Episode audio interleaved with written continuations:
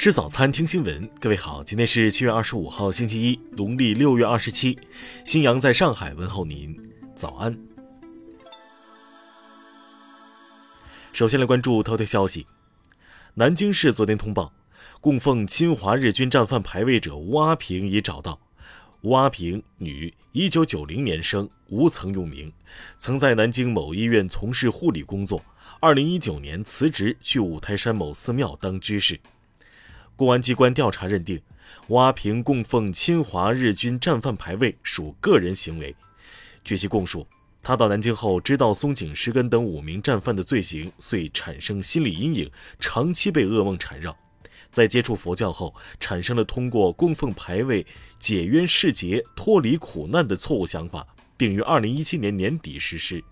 今年二月，玄奘寺一僧人发现后，寺庙方将牌位撤下。住持传真并未上报，并要求严禁将此事外传。吴阿平涉嫌犯寻衅滋事罪，已被公安机关刑事拘留。听新闻早餐知天下大事。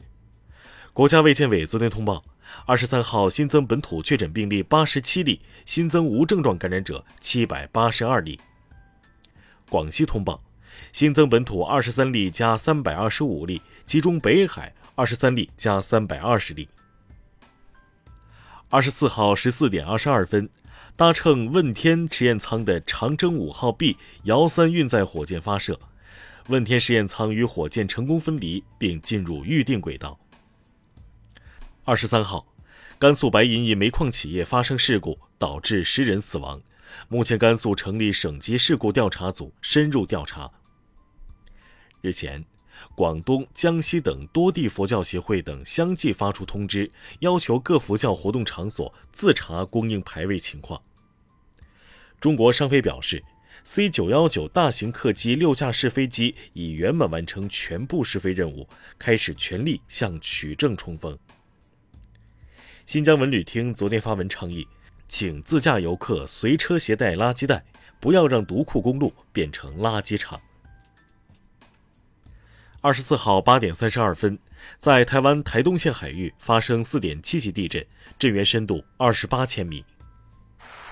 下面来关注国际方面，俄罗斯外交部长拉夫罗夫二十四号表示，俄罗斯对乌克兰恢复谈判不抱有成见，选择权在乌方。当地时间二十三号，美国国会高级代表团在基辅会见了乌克兰总统泽连斯基，并承诺将持续努力确保对乌克兰的支援。俄乌粮食运输协议签署不到二十四小时，粮食出口门户敖德萨遇袭。面对乌方指责，俄罗斯外交部表示，导弹摧毁的是一个军事基础设施。世界卫生组织总干事谭德赛二十三号宣布。目前，在七十五个国家和地区传播的猴痘疫情已构成国际关注的突发公共卫生事件。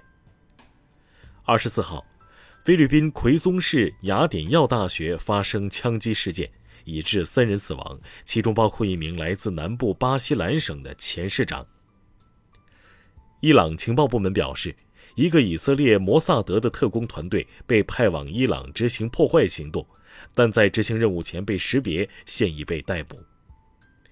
美国总统拜登的医生表示，拜登很可能感染了奥密克戎 BA.5 亚分支，他的情况在持续改善。据英媒报道，美国国家航空航天局正在考虑调整太空中人造卫星的用途，让他们去寻找外星人。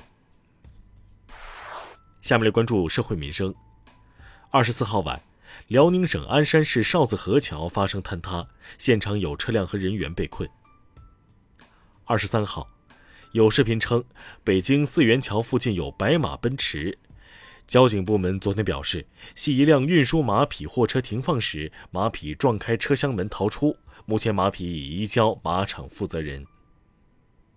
二十四号，山东菏泽交警在查酒驾时，一女子驾车闯关被截停后锁死门窗。警方通报，该女子未饮酒，自称丈夫在公安局工作，不属实。青海省消防救援总队透露，二十三号晚，一高校教师在青海茫崖市开展野外工作时失联，目前正在搜救中。下面来关注文化体育。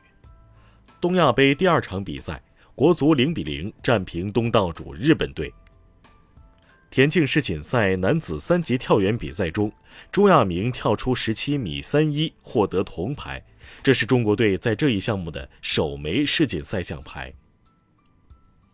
二十三号，艺人林志颖驾车撞击分隔岛，当地交通部门表示，将向林志颖索赔指示杆维修费用约十万新台币。第七十九届威尼斯电影节将于八月三十一号举行。昨天，电影节发布了官方海报《希望的象征》。以上就是今天新闻早餐的全部内容。如果您觉得节目不错，请点击再看按钮。咱们明天不见不散。